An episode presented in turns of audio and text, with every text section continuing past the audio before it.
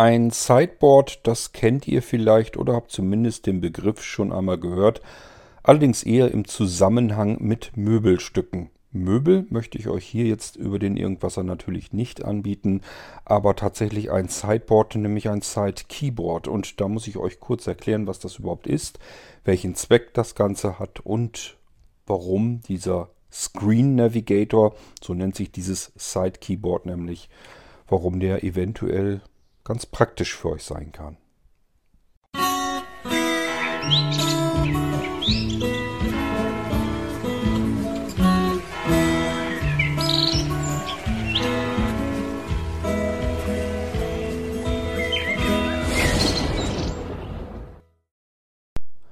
Nun, das Möbelstück Sideboard, das habt ihr bestimmt schon mal gehört. Wisst ihr genau, was das ist? Ähm, ich weiß es auch nicht so ganz genau.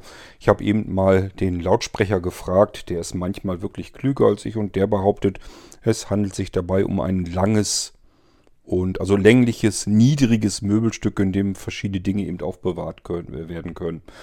Gut, nehmen wir das mal so hin. Hier geht es aber ja, wie gesagt, nicht um ein Möbelstück, nicht um ein Sideboard, sondern um ein Side-Keyboard. Und das heißt deswegen so, weil man es einem normalen Keyboard, also eurer Hauptarbeitstastatur, zur Seite stellt. Das ist nämlich das, was dieses Side-Keyboard hier tut. Und ähm, es heißt Screen Navigator. Was habe ich mir dabei gedacht? Ich habe immer wieder mitbekommen, dass sehbehinderte blinde Menschen ihren Screenreader am liebsten über beispielsweise den Ziffernblock, über den Nummernblock ähm, steuern. Da gibt es wohl verschiedene Möglichkeiten. Ja, das ist so wie die Nonne, die euch was vom Kindergebären erzählen will. Ähm, oder noch schlimmer vom Kindermachen. Ich habe keine Ahnung, weil ich kein Screenreader-Benutzer bin. Ich weiß nicht, wie ihr euren Screenreader ansteuert. Ich kriege bloß mit, dass das wohl in manchen bestimmten Dingen einfach nicht so wirklich simpel und komfortabel funktioniert. Nämlich dann, wenn man es beispielsweise mit einer äh, Notebook-Tastatur zu tun hat, wo eben der Nummernblock eventuell fehlt oder aber die Tasten so dicht und eng beieinander liegen, dass man ständig die, neue, äh, die falsche Taste erwischt, die, die man meistens dann nicht haben wollte.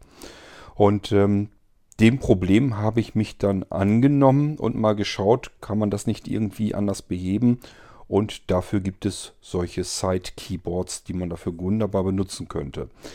Das, was ich hier jetzt habe, den Screen Navigator, der setzt voraus, dass euer Computer, an dem ihr das Ding hier mit benutzen wollt, äh, Bluetooth-Verbindungen hat. Das heißt, ich kann das Keyboard hier nicht per Kabel anschließen, sondern da sitzt ein wieder aufladbarer Akku drinne, der hält auch ewig durch. Ist also jetzt nicht so, dass ich daran arbeite und ständig das Ding nachladen muss, sondern der hält diverse etliche Tage durch. Das dürfte nicht das Problem sein. Aber es ist eben nicht per Kabel angeschlossen, was vielleicht aber auch ganz gut ist, denn wenn ich jetzt an ein Notebook denke oder ein Convertible, also ein Gerät, was Notebook und Tablet in einem ist, dann haben diese Dinger alle eins gemein, nämlich zu wenig USB-Anschlüsse. Und da habe ich ehrlich gesagt keine große Lust, einen USB-Anschluss für diese kleine Tastatur hier zu opfern. Da ist es vielleicht gar nicht mal verkehrt, wenn ich das per Bluetooth wirklich auch anklemmen kann. Und das wird mit diesem ähm, Screen Navigator tatsächlich auch so gemacht. Das heißt, wird per Bluetooth verbunden. Ja, Bluetooth bedeutet aber auch, wahrscheinlich muss man das ähm, Keyboard an, einschalten und das ist auch so. Wir kommen also jetzt zu der Beschreibung erstmal generell, was ich hier in Händen halte. Ich würde sagen, der Screen Navigator, der ist in der Breite ungefähr so breit wie ein Geodreieck. Und ein Geodreieck hat 15 cm circa, also sind wir hier auch so bei 14 bis 15 cm, würde ich mal schätzen, in der Breite. Und in der Höhe haben wir es mit weniger zu tun ich würde mal sagen, vielleicht 1,5 cm, 2 cm weniger, dann wären wir so bei 12, 13 cm vielleicht in der Höhe. So, und Dicke, das Ding ist hauchdünn, dünner als die Smartphones, die ich so kenne und habe. Das sind nur wenige Millimeter. Da, äh, man könnte jetzt Angst haben, dass es dadurch instabil ist. Ist es aber nicht. Mit dem Ding hier kann ich wahrscheinlich Nägel in die Wand donnern. Das ist nämlich Metall. Das kommt, der komplette Korpus ist aus Metall. denke mal, das wird Aluminium sein, also nehmt das nicht so ernst mit meinem äh, Nägel in die Wand hauen. Es macht einen äußerst stabilen Eindruck. Das ist im Prinzip das, was ich damit aussagen möchte. Es ist auch schick. Es ist jetzt also nicht irgendwie hässliches Metall, sondern ich weiß jetzt kann die Farbe noch nicht mal genau sagen, zumal das hier gerade auch so langsam aber sicher schon dunkel im Zimmer ist. Ähm, aber es fühlt sich sehr wertig verarbeitet an. Es hat unten äh, gummierte Noppen, an, in jeder Ecke eine. Also dass das auch nicht, wenn ich es auf einen glatten Tisch lege, dass das nicht dauernd verrutscht. Das bleibt dort, wo man es hinlegt. Wie gesagt, ist nur ein paar Millimeter hoch und die Tasten da drauf, das sind diese Flügeltasten. Ähm, also so wie ihr sie von einem guten Notebook auch erwarten würdet. Das sind sehr, sehr flache Tasten, die auch sehr leise zu drücken sind. Ihr merkt das hier schon, ich drücke hier schon die ganze Zeit. Wie ihr hört, hört ihr nichts. Das heißt, das Ding kann man extrem leise benutzen und bedienen. Stellt euch jetzt mal vor, ihr sitzt an einem Notebook und wollt euren Screenreader und so weiter vernünftig steuern. Ähm, wollt aber vielleicht Audioaufnahme oder so machen. Dann habt ihr keine Lust, dass man das die ganze Zeit hört, weil da irgendwelche Tasten klackern. Und das Problem habt ihr hiermit gar nicht. Hier könnt ihr schön leise euren Screenreader mit ansteuern. Ähm, bevor wir auf die eigentlichen Tast, auf die eigentliche Tastenbelegung kommen. Das ist also keine normale Haupttastatur. Die Haupttastatur benutzt ihr weiterhin entweder mit eurer USB-Tastatur an einem normalen Computer oder aber auf dem Notebook die ganz normale Tastatur. Ähm, das benutzt ihr weiterhin so. Ihr habt jetzt nur zusätzlich noch eine Tastatur, die exakt treffsicher und äußerst komfortabel bedienbar ist und euch die Funktionen äh, treffsicher zur Verfügung stellt, die ihr sonst auf dem Notebook äh, mühsam mit Markierungspunkten irgendwie zusammensuchen müsst und euch selbst dann meist noch irgendwie vertippt. Und wenn euer Notebook keine Zifferntastatur mehr hat, dann macht es erst recht keinen Spaß mehr. Und ehrlich gesagt, auch bei den USB-Tastaturen, bei den normalen Computertastaturen, sind mir immer öfter Tastaturen begegnet, die einfach miserabel bedienbar sind, weil sie übersät sind mit Sondertasten, die ich zwar meist nicht brauche, die mir aber die Orientierung komplett nehmen, wenn ich nämlich die Tasten nicht sehen kann, sondern mit meinen Fingern ertasten muss. Dann äh, ist es viel wichtiger, ich habe vernünftige Zwischenräume, ich weiß sofort, wo sich welche Taste befindet, damit ich zielsicher auch als Blinder diese Taste direkt drücken kann. Und mir nicht irgendwelche wunderlichen Sondertasten, die ich sowieso nie brauche, merken muss, wo die sitzen und um dann an die eigentliche Taste, die sitzt da irgendwo mittendrin, dann auch noch kleiner und kompakter, sodass ich es auch noch schlechter treffen kann. Das Einzige, was mir dann noch bleibt, ist mit Markierungspunkten zu arbeiten und trotzdem können mir dann immer noch Tasten fehlen, die ich einfach brauche, um beispielsweise eben den Screenreader anzusteuern oder irgendwelche Sonderfunktionen mal eben schnell zu bedienen. Wir haben es hier also mit einem rechten großen Tastaturblock zu tun. Das ist natürlich der normale Nummernblock, die Zifferntastatur, die ich am häufigsten benötige, um meinen Screenreader anzusteuern. Und dann haben wir im unteren linken Bereich haben wir die Cursorsteuerung. Das ist dieses umgedrehte T, so nennt man das bei der Cursorsteuerung, wenn man sagen, damit aussagen möchte, es ist ein normales Cursor-Halbkreuz sozusagen. Also drei Tasten direkt nebeneinander, nämlich links, runter, rechts und darüber über der Mitte, über der Runtertaste ist nochmal die Taste, um nach oben zu kommen. Ist also normaler Standard, so wie man ihn haben möchte. Und darüber ist ein nahezu ähm, normaler Sechserblock und darüber sind nochmal drei dünnere Sondertasten, die man aber auch sofort ähm, ertasten kann, dass sie anders sind als die anderen. Dann ist wieder zwischen Nummernblock und diesen Tasten hier ist dann ein ordentlicher Zwischenraum und man fühlt auch sofort, dass ja wie gesagt Metall und die Tasten selber sind aus weichem Kunststoff. Das merkt man also sofort, dass hier noch ein Unterschied besteht. So, wir haben dann die Tastatur mal von unten, da fühle ich rüber und ich fühle nur in den Ecken die gummierten Noppen, bringt uns also nichts weiter. Hier ist auch kein Batteriefach oder irgendwas drin. Batterien würden hier auch gar nicht reinpassen, dafür ist diese Tastatur viel zu flach. Da ist ein Lithium-Ionen-Akku drin und der hält auch eine ganze Weile durch, muss dann irgendwann aufgeladen werden. Und da kommen wir schon zur nächsten Besonderheit des Screen Navigators, dieser Tastatur hier. Die wird nämlich wenn ich das noch richtig in Erinnerung habe, und das fühlt sich vom Anschluss her auch so an, glaube ich über USB-C aufgeladen, was den Vorteil hat, dass das viel, viel schneller geht alles. Ähm, die Tastatur hier, wenn ihr die eine Stunde dran habt, was gar nicht nötig wäre, aber wenn ihr sie eine Stunde dran habt, dann könnt ihr immer sicher sein, der Akku hier drin ist proppe dicke voll aufgeladen. Länger braucht ihr das Ding nicht dran zu äh, klemmen. Und äh, wenn ihr sagt, ich muss mal eben unterwegs, will den Screen Navigator gerne mitnehmen, ähm, aber äh, habt jetzt nicht eine Stunde Zeit, macht nichts. Hängt sie einfach kurz mal dran. Kabel ist natürlich dabei, um es aufzuladen. Einfach an USB anklemmen, Könnt ihr an einem Rechner anschließen zum Aufladen. Könnt ihr aber natürlich auch an ein USB-Netzteil dranhängen, um es aufzuladen. Und ähm, die Tastatur ist auch schon einsatzbereit für den kompletten Tag und für den Tag drauf, also fürs ganze Wochenende, wenn ihr sie nur ein paar Minuten eben dran gehabt habt. Wenn ihr das Ding 10 Minuten äh, an einem Ladenetzteil dran habt, könnt ihr euch sicher sein, ihr könnt losziehen. Äh, die wird das Wochenende mitmachen. Das ist dann kein Problem.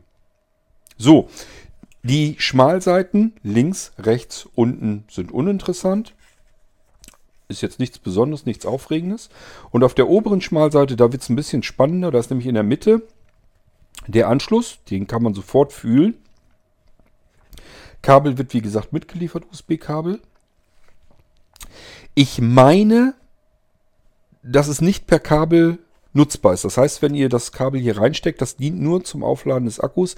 Ich meine jedenfalls, dass es nicht dazu dient, um mit der Tastatur zu arbeiten. Ihr könnt hieraus also keine kabelgebundene Tastatur machen. Das meine ich aber auch nur. Ich habe es nicht ausprobiert. Beim, bei der Beschreibung stand es nicht dabei. Ich kann es euch nicht genau sagen. Ihr könnt es gerne ausprobieren. Vielleicht habt ihr Glück, dass, wenn ihr das Ding mit Kabel anschließt, dass das sogar funktioniert. Auf alle Fälle wird die Tastatur über diesen Anschluss jedenfalls aufgeladen und daneben, direkt rechts neben dem Anschluss, befindet sich ein Schiebeschalter. Der wird nach rechts geschoben, um die Tastatur auszuschalten und nach links mache ich mal eben, um die Tastatur einzuschalten. Wenn ihr noch einen Sehrest habt, werdet ihr feststellen, das müsste ungefähr auch da sein, wo glaube ich der Anschluss war. Ich kann ja eben noch mal gucken. Vielleicht finde ich es dann noch mal raus. Da ist das Lämpchen. Ja, so ganz leicht links versetzt wo oben der Anschluss sozusagen auf der Schmalseite ist. Da ist auf der Haupttastatur eine kleine LED, die äh, macht sich dann einmal kurz bemerkbar, dass die Tastatur an ist. Die ist aber nicht sehr groß, man braucht also noch einen einigermaßen brauchbaren Sehrest. Schiebeschalter wieder nach rechts rüber, macht die Tastatur aus. Ich habe also jederzeit auch blindlings sofort im Griff, ist die Tastatur wirklich ausgeschaltet, damit sie eben keinen Strom verbraucht. Gehen wir mal davon aus, ihr nehmt sie mit im Reisegepäck und jetzt drücken da irgendwelche Schuhe oder Klamotten oder sonst irgendwas ständig auf, der, auf den Tasten herum, dann geht der Akku natürlich auch schneller runter. Das wollen wir nicht, deswegen können wir die Tastatur ausschalten. Und nach links rüber wird sie eingeschaltet. Dann rechts neben dem Schiebeschalter ist ein ganz winzig kleiner Druckschalter. Der ist auch nicht ganz einfach so mit dem Finger reinzudrücken, obwohl doch, das geht auch. Am besten geht es eben mit dem Fingernagel. Also er ist so ein bisschen schwergängiger, damit er nicht versehentlich gedrückt werden kann. Und ähm, den müsst ihr dann gedrückt halten. Keine Ahnung, drückt den, haltet den, haltet den einfach für zwei, drei Sekunden gedrückt.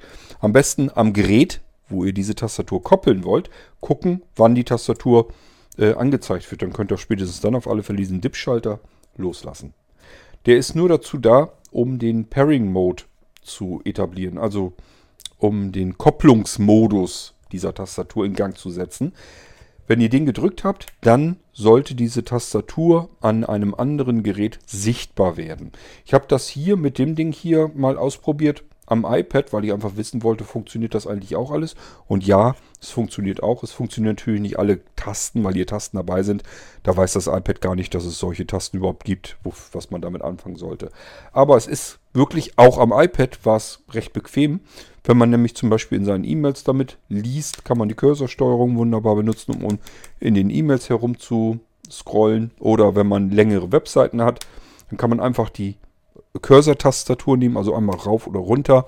Und dann wird der Bildschirm sozusagen seitenweise leicht, schön angenehm weiter gescrollt, sodass man die Webseite sozusagen seitenweise einfach durchlesen kann. Einmal drücken, dann habe ich den nächsten Bildschirm, weiter, weiter, weiter und so fort funktioniert das Ganze. So, jetzt haben wir im Prinzip die Bedienung soweit durch. Ich habe euch auch soweit erklärt, wofür das Ganze eigentlich überhaupt gedacht ist, nämlich damit ihr eure Screenreader, eure Hilfsmittel vernünftig bedienen könnt. Aber auch, wenn ihr das nicht damit machen wollt, dann habt ihr hier einfach die Möglichkeit, eine Tastatur, die euch auf die Nerven geht. Und das passiert euch bei Notebooks ziemlich sicher. Bei normalen Computertastaturen sieht es schon ein bisschen besser aus. Da kommt es darauf an, ob ihr einen Fehlkauf gemacht habt oder nicht. Aber auch da, viele USB-Tastaturen sind nicht mehr schön bedienbar, weil sie schlecht abgesetzt sind. Die Hersteller versuchen immer mehr Tasten, Sondertasten drauf unterzubringen, weil sie es wahrscheinlich besser verkaufen lässt. Und äh, somit hat man kaum noch Zwischenräume zwischen den Tasten und findet dann die eigentlichen Tasten, die man haben will, viel schlechter.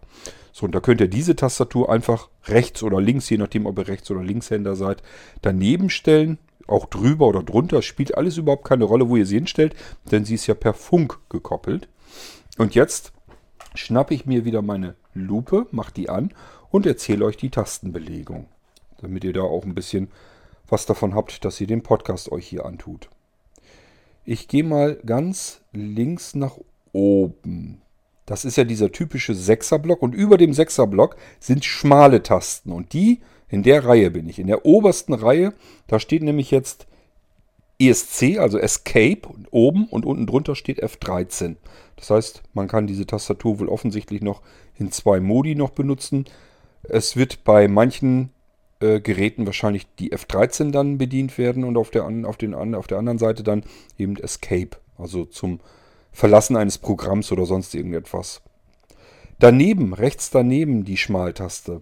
Das ist im oberen Bereich meiner Meinung nach ein Symbol eines Taschenrechners.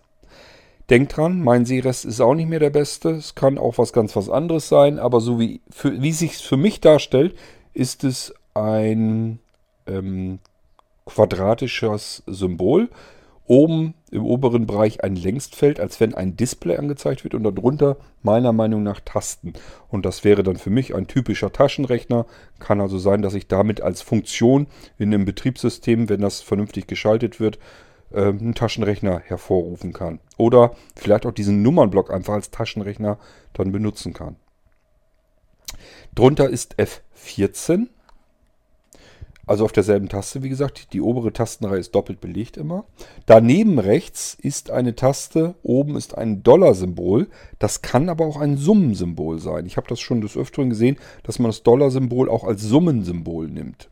Wenn man irgendwie was ausgerechnet hat und sagt sich so, jetzt will ich das endgültige Ergebnis, die Summe des Ganzen sehen, was ich da eingetippt habe, dann kann es sein, dass das auch damit gemeint ist. Darunter ist jedenfalls F15.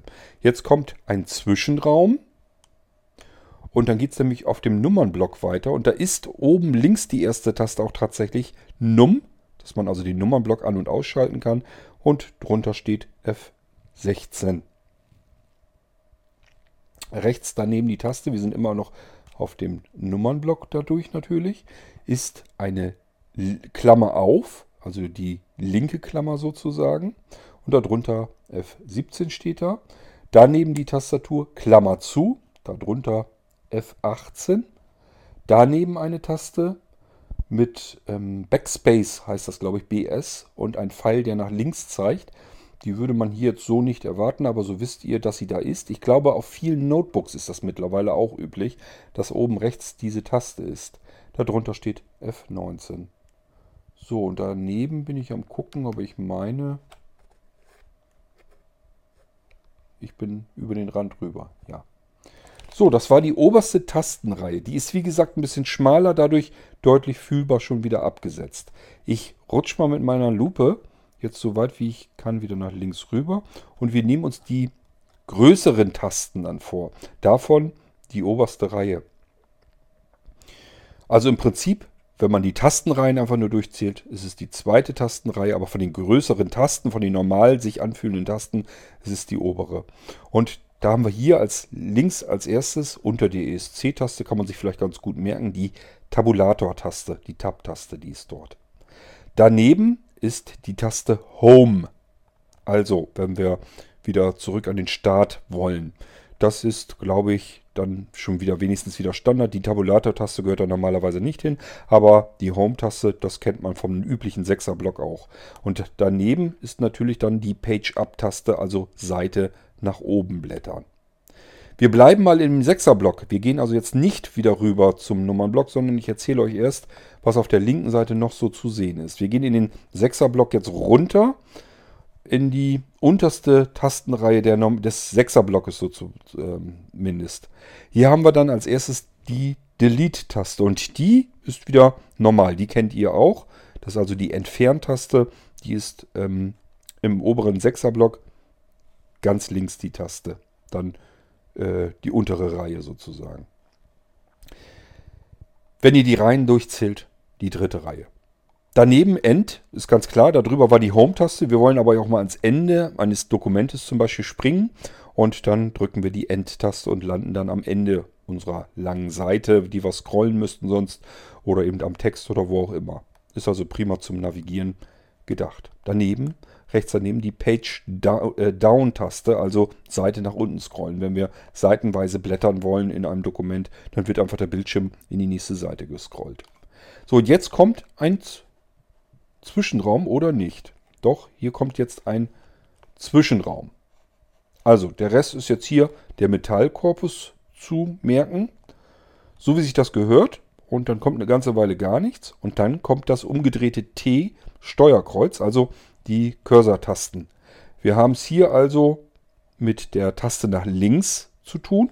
Pfeil nach links, Cursor-Steuerung.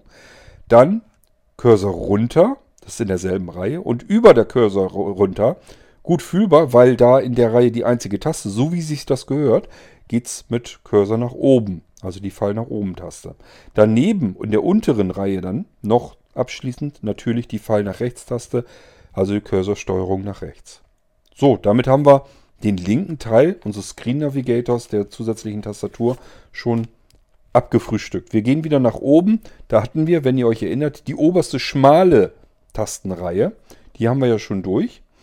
Wenn ihr euch erinnert, da sind wir bei äh, Nummernblock gewesen. Da hatten wir die beiden Klammern, also Klammer auf, Klammer zu.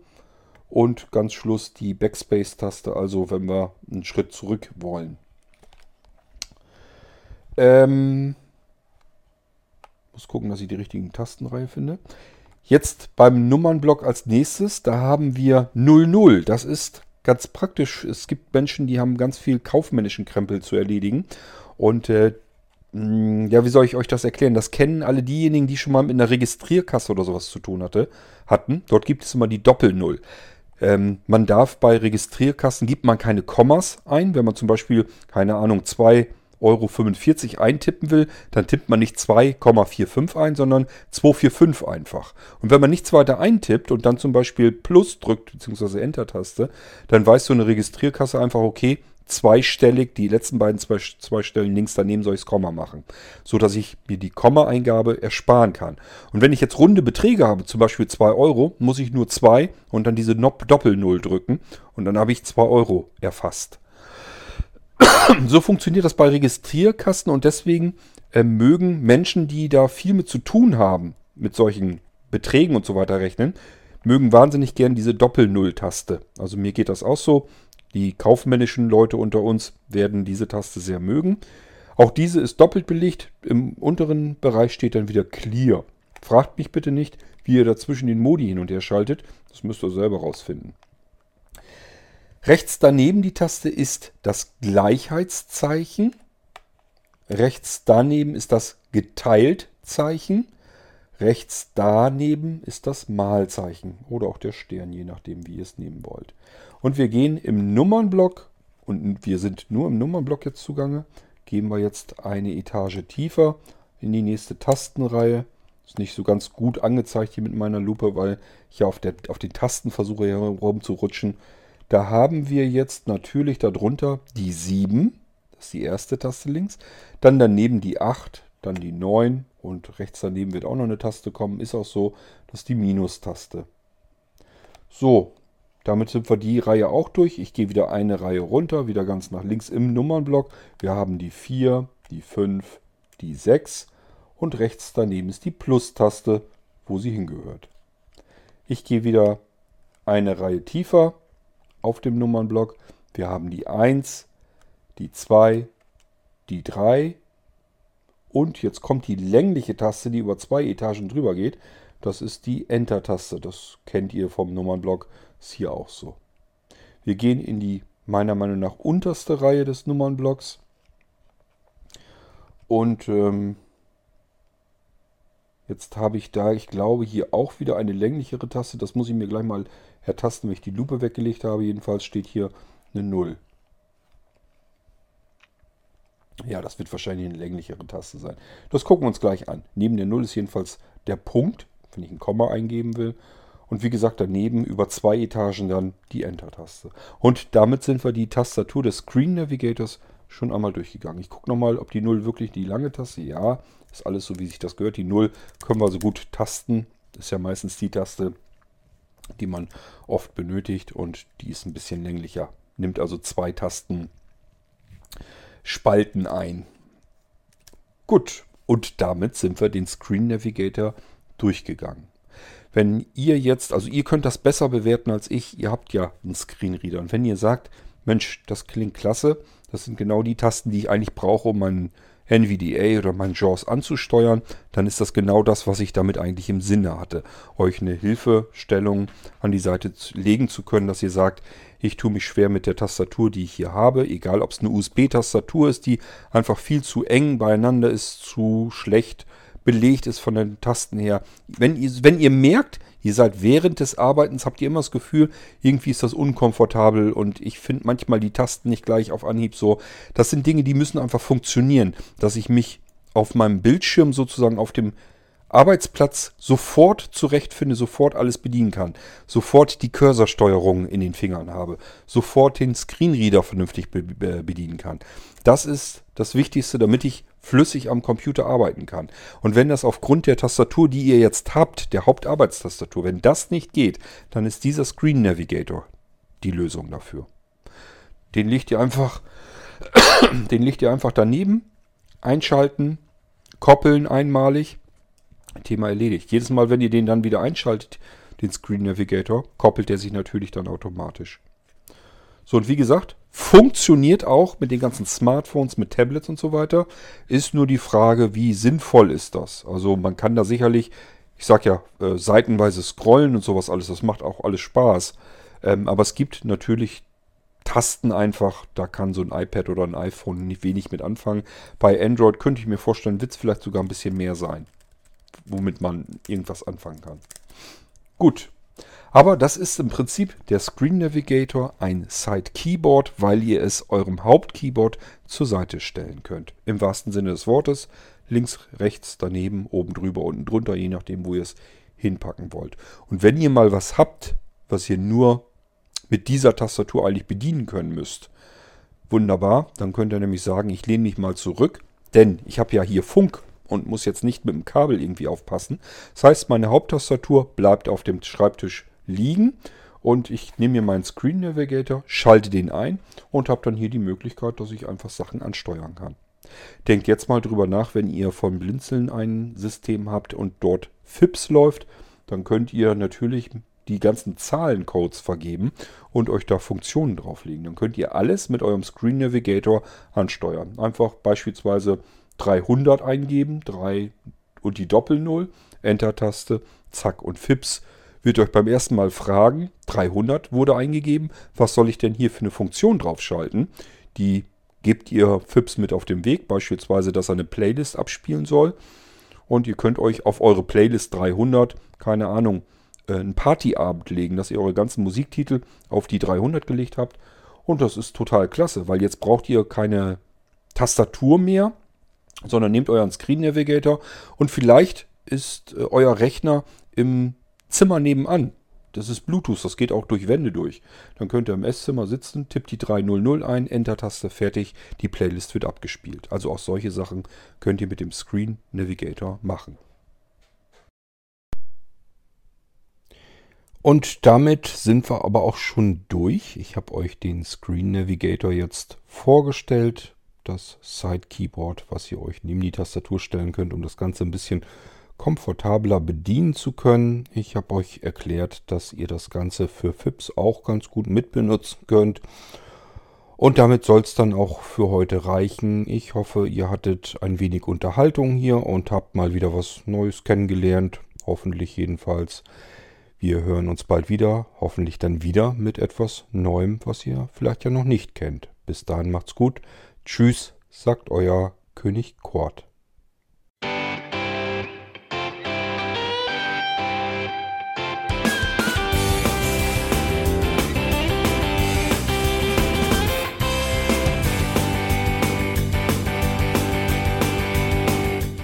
Das war Irgendwasser von Blinzeln. Wenn du uns kontaktieren möchtest, dann kannst du das gerne tun per E-Mail an podcast.blinzeln.org oder über unser Kontaktformular www.blinzeln.org. Blinzeln schreibt man in unserem Fall immer mit einem D in der Mitte. Wenn du möchtest, kannst du uns sehr gerne auch einen Audiobeitrag auf unseren Podcast Anrufbeantworter sprechen. Der hat in Deutschland die Telefonnummer 05165 439 461. Und wenn du uns aus dem Ausland anrufen möchtest, dann ersetze einfach die erste 0 gegen die 0049 für Deutschland. Wir bedanken uns für dein Interesse und freuen uns schon darauf, wenn du auch beim nächsten Mal wieder mit dabei bist.